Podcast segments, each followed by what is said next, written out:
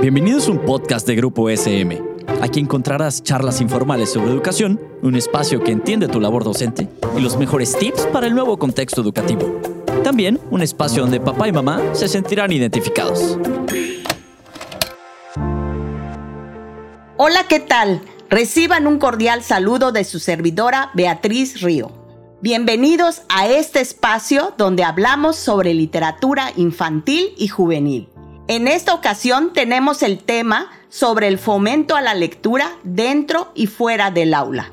Iniciamos diciendo que la práctica del fomento a la lectura es indispensable que esté dirigida por adultos que sean buenos lectores, que tengan interés por transmitir su pasión y deseen motivar a otros. Quienes fungen como mediadores deben ser capaces de ofrecer libros variados, diferentes temas y ayudar a comprender los textos sin afán de imponer su opinión. En otro momento hicimos alusión de los dos principales ambientes en los que los infantes y jóvenes reciben una educación literaria. Hablamos entonces de que en principio está el entorno familiar donde los padres actúan como mediadores que van llevando a cabo la conexión con la literatura desde la primera infancia. En este caso, la lectura en los bebés se inicia desde el contacto mismo con el libro físico. Por la edad de los pequeños, el libro representa solo un juguete. Lo toca, lo huele, lo chupa y poco a poco los padres lo van guiando a que conozca su interior. Le van señalando las imágenes que contiene, le explican su significado y el bebé aprende a relacionarlas con objetos, como los que se encuentran a su alrededor. Esto lo capacita para vincular cada cosa con su nombre de tal manera que al escuchar la palabra logra evocar la imagen correspondiente. Conforme avanza en su reconocimiento del mundo, comienza a crear sus propias imágenes y sus propias historias. Desde esa etapa, los niños y las niñas ya son lectores, pues todas estas acciones que les comento son las primeras lecturas que realiza. Muchos de nosotros recordamos con satisfacción cuando en las noches antes de dormir, uno de nuestros padres o abuelos nos leían un cuento. Era grato cerrar los ojos y fantasear con los personajes de la historia, con quienes compartíamos divertidas aventuras. Yo todavía recuerdo que mi libro favorito a la edad de 8 años era el cuento sobre un elefante rojo. La historia, la verdad, ya se borró de mi mente, pero la sensación que me producía sigue grabada. Los libros álbum son otra opción para los primeros lectores. Las ilustraciones que acompañan el relato establecen una conexión con los niños. Esto propicia la libre interpretación, lo que va a favorecer la imaginación y la creatividad. La escuela es otro espacio donde se lleva a cabo el desarrollo lector en los niños y en las niñas, así como también en los jóvenes. Aquí les comparto el resultado de un estudio que me pareció interesante y más adelante les explico por qué. Este estudio fue hecho por Alicia Mendoza con niños y niñas entre 5 y 13 años, o sea, de eh, cuarto a sexto grado del nivel básico.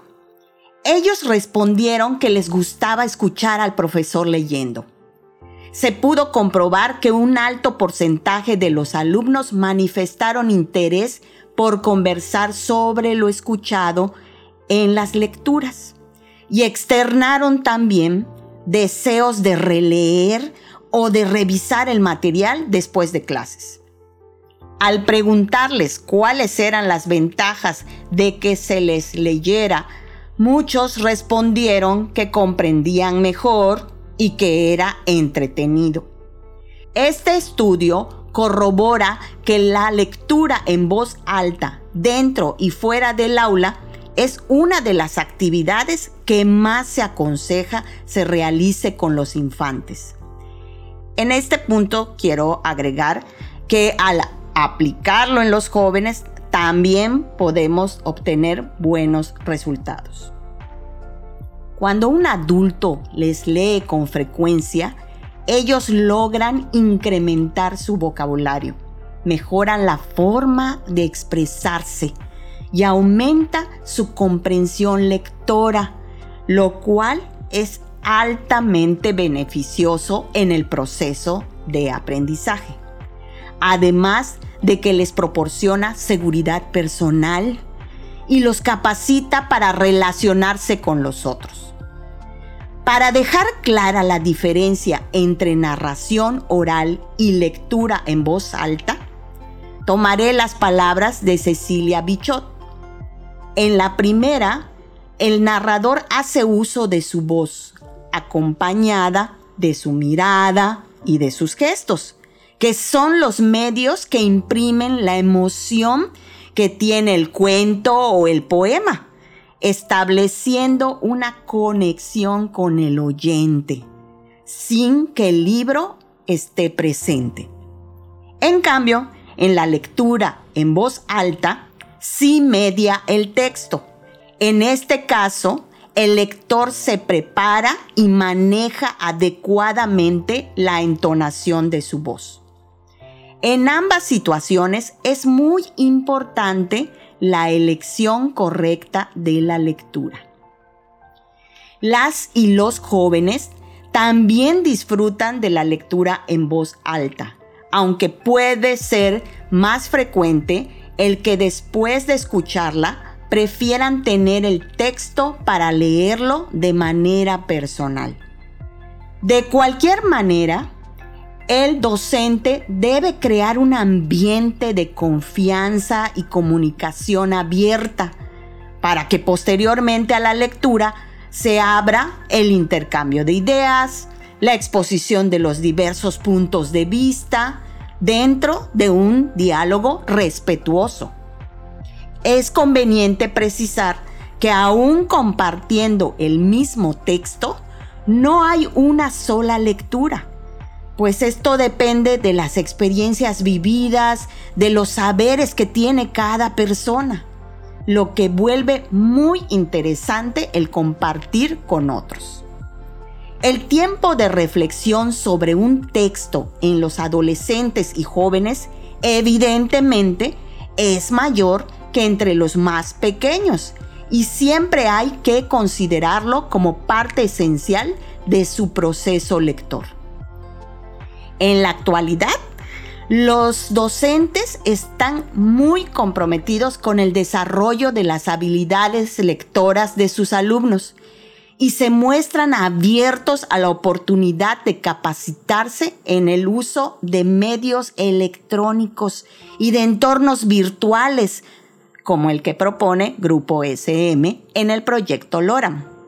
Brevemente les puedo decir que es un amplificador de lectura que incluye libros de literatura, así como otros tipos de texto, donde los alumnos de manera activa y a través de retos, juegos, actividades que realizan tanto antes, durante y después de la lectura, logran incrementar su capacidad de análisis la interpretación y la comprensión de los mismos. Otros entornos en los cuales la literatura infantil y juvenil está presente son las bibliotecas, los paralibros y salas de lectura que se encuentran a disposición del público. Algunas de ellas son itinerantes, con la finalidad de provocar este encuentro de los libros con aquellos niños y jóvenes que están fuera de las aulas, sea por su condición económica, social o cultural. Yo les animo a que identifiquen de qué manera les es posible participar en el fomento a la lectura y hagamos juntos un país de lectores. Hasta aquí dejamos esta charla. Gracias por acompañarnos. Nos vemos en una próxima emisión.